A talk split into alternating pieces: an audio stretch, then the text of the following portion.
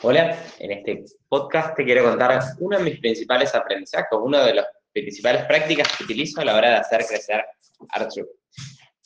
Vengo utilizando esta pregunta hace fácil unos 10 años. Me acuerdo que hace, hace mucho más que eso me la explicó mi, mi abuela eh, y a partir de ahí la fui utilizando en distintas situaciones. El siguiente aprendizaje es, cada vez que vos estás frente a un problema, siempre preguntarte, ¿esto es un problema, o quiero que esto sea un problema, o quiero que esto sea una oportunidad. Y si es así, ¿cómo la trabajarías?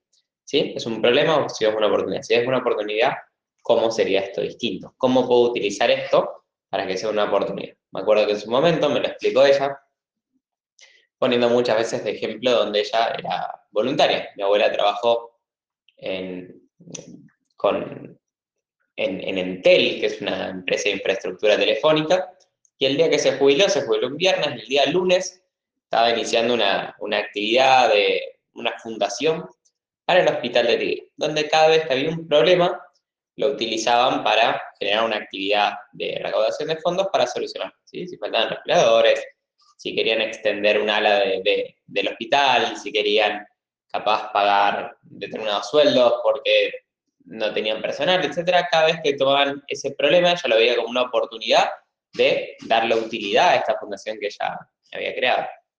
Entonces me acuerdo que desde esa vez que me lo explicó, tardé un tiempo en, aprenderlo, pero es el día de hoy que lo uso todos los días. Cada vez que estés frente a un problema, pregúntate, ¿esto es un problema o es una oportunidad? Y si es una oportunidad, ¿cómo lo trabajaría?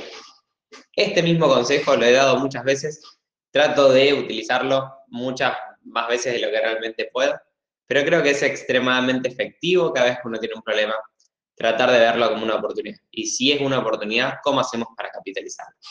Espero que te haya gustado.